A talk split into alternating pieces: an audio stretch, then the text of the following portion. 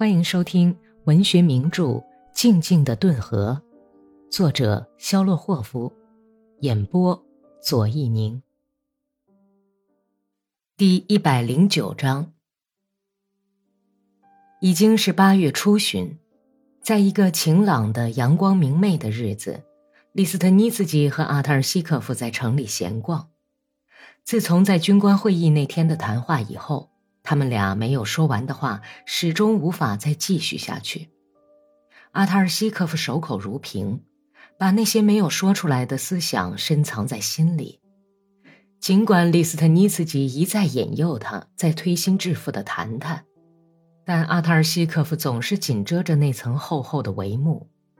这是大多数人惯于用来隐蔽自己真实面目、不让别人看出来的办法。利斯特尼斯基在与别人交往时，总觉得人们的外表里面还隐藏着另外一副往往总也无法认清的面貌。他深信，如果从任何一个人的身上剥掉这层外壳，就会露出真实、赤裸裸的、没有任何虚伪装饰的内核。因此，他总有一种病态的心理，他想了解在形形色色的人们。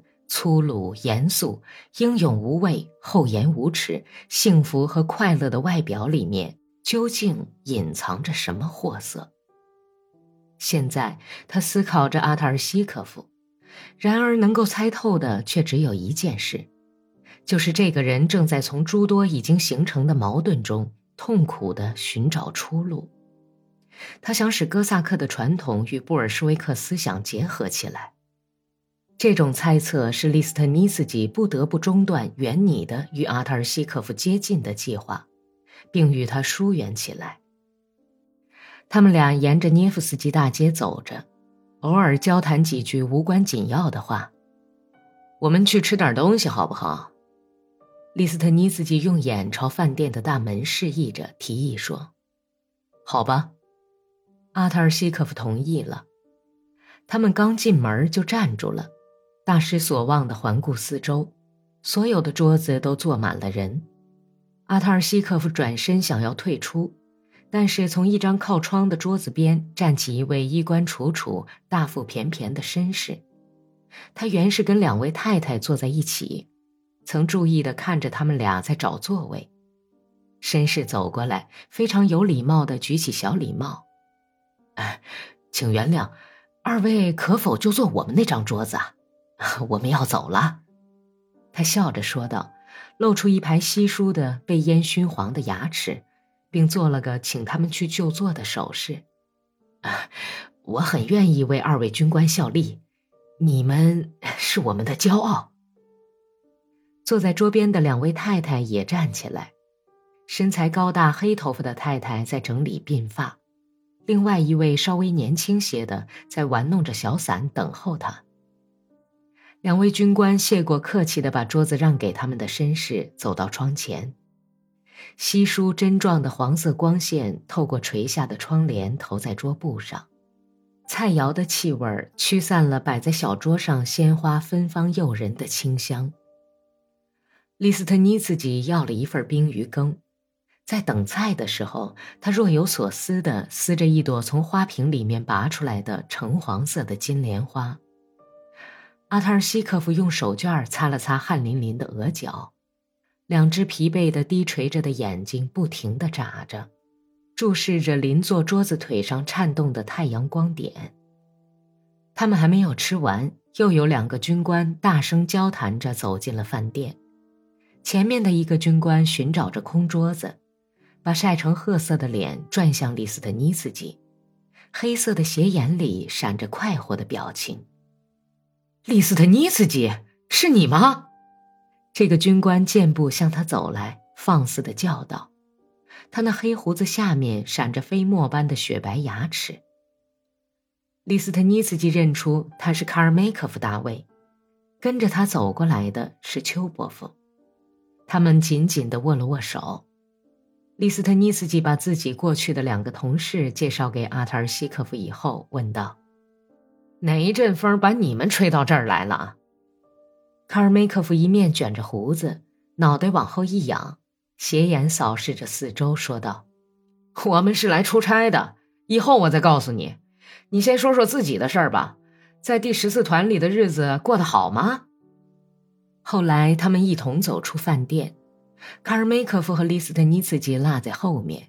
他们拐进头一条小胡同，半个小时后，走出了城市的繁华地带，小心的四下张望着，边走边低声交谈。我们第三军团是罗马尼亚战线的预备队，卡尔梅科夫兴奋地说道。一个半星期以前，我接到团长的命令，叫我把连队交出去，和丘波夫中尉一同到师部去听候差遣。这可真是好极了。我把连队交出去，我们来到师部，作战处的 M 上校，哎，你认识他？他秘密的告诉我，叫我立刻到克雷莫夫将军那里去。我和丘伯夫一同去军团司令部报道。克雷莫夫接见了我，因为他已经知道给他派来的军官是什么样的人，就干脆说出了下面这段话。他说：“现在政府当权的都是些有意把国家引向灭亡的人。”必须撤换政府的上层分子，甚至可能要实行军事独裁，取代临时政府。他还说，科尔尼洛夫是最有可能的候选人。后来就叫我到彼得格勒来，听候军官联合会总部分配任务。现在这儿已经集合了几百个可靠的军官。你明白我们的任务是什么吗？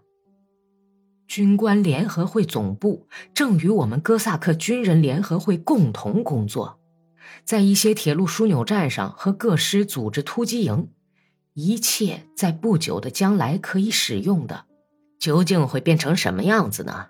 你是怎么想的？真没想到，您就生活在这里，竟没有弄清首都的局势。毫无疑问，要来一次政变呢。科尔尼洛夫将执掌大权。要知道，军队是坚决拥护他的，我们那儿的人都这么看。两股势均力敌的力量，科尔尼洛夫和布尔什维克，克伦斯基夹在这两块魔石中间，不是这股力量，就是那股力量，将把他碾得粉碎。让他先在阿丽萨的床上睡几天吧，他是个短命的皇帝。卡尔梅科夫沉默了一会儿，然后若有所思地玩弄着马刀穗子，说道：“其实啊，我们不过是棋盘上的小卒，而小卒是不可能知道棋手往哪儿摆他们的。譬如说，我就不能全面了解大本营进行的一切活动，我只知道在将军们之间，比如科尔尼洛夫、卢克姆斯基、罗曼诺夫斯基、克雷莫夫、登尼金、卡列金、埃尔埃里。”以及其他诸位将军之间有某种秘密的联系和约定，但是军队，所有的军队都拥护科尔尼洛夫吗？利斯特尼茨基越走越快，追问道：“步兵当然是不肯的，我们要带领他们。你可知道，克伦斯基在左派的压力下想要撤换掉最高统帅吗？这他不敢。”第二天就会叫他做阶下囚。军官联合会总部已经毫不含糊地把他们对这个问题的观点通知了他。哼，昨天哥萨克军人联合会派了几个代表上他那儿去。利斯特尼斯基笑着说：“他们声明，哥萨克绝不允许撤换科尔尼洛夫的任何企图。你知道吗？”他回答说：“这是诽谤。”临时政府根本也不想做诸如此类的蠢事，他一面在安抚社会人士，一面却又像姚姐儿一样向工兵代表苏维埃执行委员会频送秋波。卡尔梅科夫一面走着，一面掏出来一本军官用的野战笔记本，高声朗诵道：“俄罗斯军队的最高统帅，社会活动家会议向您致敬。会议声明。”任何妄图损害您在军队和俄罗斯威望的行为，都被视为犯罪行为。会议完全支持军官荣获乔治十字章的英雄和哥萨克们的意见。即此面临严重考验的关头，俄罗斯全体正直人士对阁下寄予无限的希望和信赖。愿上帝在您重建强大的军队和拯救俄罗斯的伟业中帮助您，罗杰克。这大概很明白了吧？撤换科尔尼洛夫根本是不可能的。是的，顺便说说，你见到昨天他进京的场面了吗？嗯，我昨天夜里才从黄庄回来。卡尔梅科夫笑了，露出了一排齐齐的牙齿和健康的粉红色牙床，狭细的眼睛眯缝起来，眼角上皱起了一片难看的蜘蛛网般的细纹。真够威风气派了，卫队是整整一个由贴金人组成的骑兵连，汽车上架着机枪，就这副架势，浩浩荡荡向东宫开去，这是毫不含糊的警告啊！呵 呵你要是看到那些戴着毛茸茸皮帽子的嘴脸就好了，哎呀，他们是值得一看的，给人一种非常独特的印象。两位军官在莫斯科纳尔夫斯基区兜了一圈，就分手了。耶娘，咱们一定要经常联系。卡尔梅科夫临别时说道：“暴风雨来了，要站稳脚跟，不然呢会摔跤的。”他又停下来，扭过半边身子，对已经走去的李斯特尼斯基喊道：“哎，忘记告诉你了，咱们的同事梅尔库洛夫。”那位艺术家，你还记得吗？他怎么了？五月里炸死了，这不可能，简直死的莫名其妙，死的糊涂透顶。一个侦察兵的手榴弹在手里就爆炸了，把自己的胳膊骑着胳膊肘炸掉。